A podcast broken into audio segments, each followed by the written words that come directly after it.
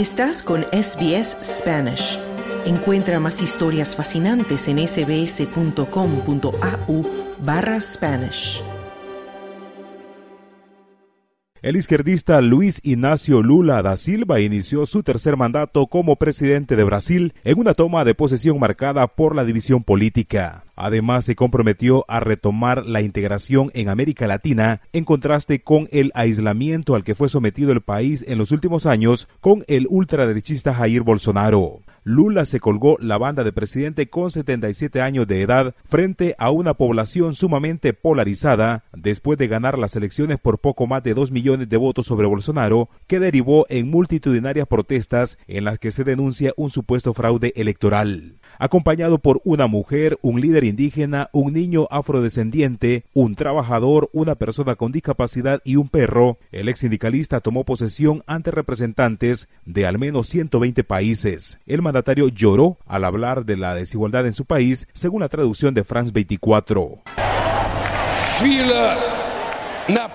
Filas en la puerta de los comedores en busca de algo para aliviar el hambre. Al mismo tiempo, filas de espera para la compra de automóviles importados y yates particulares. Tremendo abismo social es un obstáculo para la construcción de una sociedad verdaderamente justa y democrática. Según la ONU, Brasil había salido del mapa de hambre en el año 2014, pero el nombre del país volvió a la lista durante el mandato de Jair Bolsonaro. Lula prometió también que no quedarán impunes los responsables por la gravedad de la pandemia en Brasil, donde murieron casi 695 mil personas de COVID-19 pero llamó a la unidad del país en clara alusión a los 58 millones de brasileños que votaron por Bolsonaro. Voy a gobernar para 215 millones de brasileños y brasileñas y no solo para aquellos que votaron por mí. Voy a gobernar para todos y para todas, viendo hacia nuestro futuro en común. Una de las mayores expectativas están en el viraje medioambiental que Lula ha promovido como una de sus grandes banderas, principalmente la protección de la Amazonía, donde la deforestación aumentó 60% en el gobierno de Bolsonaro y el consecuente impacto en el cambio climático. Ante dicho reto, Lula nombró como ministra de Medio Ambiente de Brasil a Marina Silva, activista en defensa de la Amazonía y ganadora del premio Goldman, considerado el Nobel de Ecología. Tenemos que ser conscientes de que derrotamos a Bolsonaro, pero el bolsonarismo sigue en las calles de este país, frustrado y sin querer reconocer su derrota. Eso significa que además de gobernar con eficiencia y competencia, tendremos que derrotar al bolsonarismo en las calles de este país.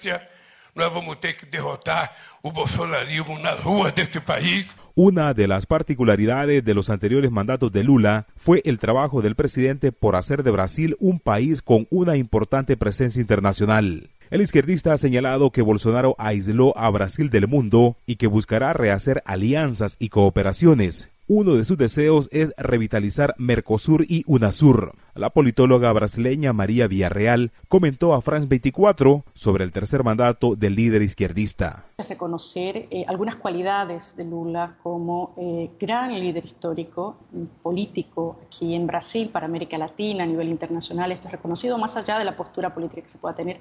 Es una gran figura política y, eh, bueno, una de sus características principales es su capacidad de conciliación, de diálogo y conciliación. Hora después de jurar al cargo, Lula firmó 13 decretos como primer paso para revocar polémicas medidas dictadas por Bolsonaro en materia de armas y medio ambiente. Sobre armas suspendió la emisión de nuevos permisos para la compra y la creación de clubes de tiro y que se cree en el gobierno un grupo de trabajo dedicado a redefinir una nueva política de desarme. En el apartado medioambiental determinó la reactivación del llamado Fondo Amazonía, constituido con donaciones de Alemania y Noruega, para contribuir con la protección de la mayor selva del mundo con un gran valor ecológico para todo el planeta y que había sido suspendido por decisión de Bolsonaro en 2019. A propósito, el presidente de Frank Steinmeier, asistió a la investidura de Lula y confirmó la disposición de los recursos. Puedo decir que el gobierno alemán ya ha decidido poner 35 millones de euros a disposición de la región amazónica. Por su parte, el expresidente de Brasil, Jair Bolsonaro, estuvo ausente en la toma de investidura de Lula. El derechista viajó a Estados Unidos a dos días del fin de su mandato. Este viaje se transformó rápidamente en uno de los asuntos más comentados en Twitter, donde muchos opositores lo acusaron de fugarse del país para evitar eventuales problemas judiciales por supuesta divulgación de información falsa sobre la vacuna contra COVID-19, el uso de mascarillas y ataques al Tribunal Supremo Electoral. Para Radio SBS informó Wilfredo Salamanca. ¿Quieres escuchar más historias como esta?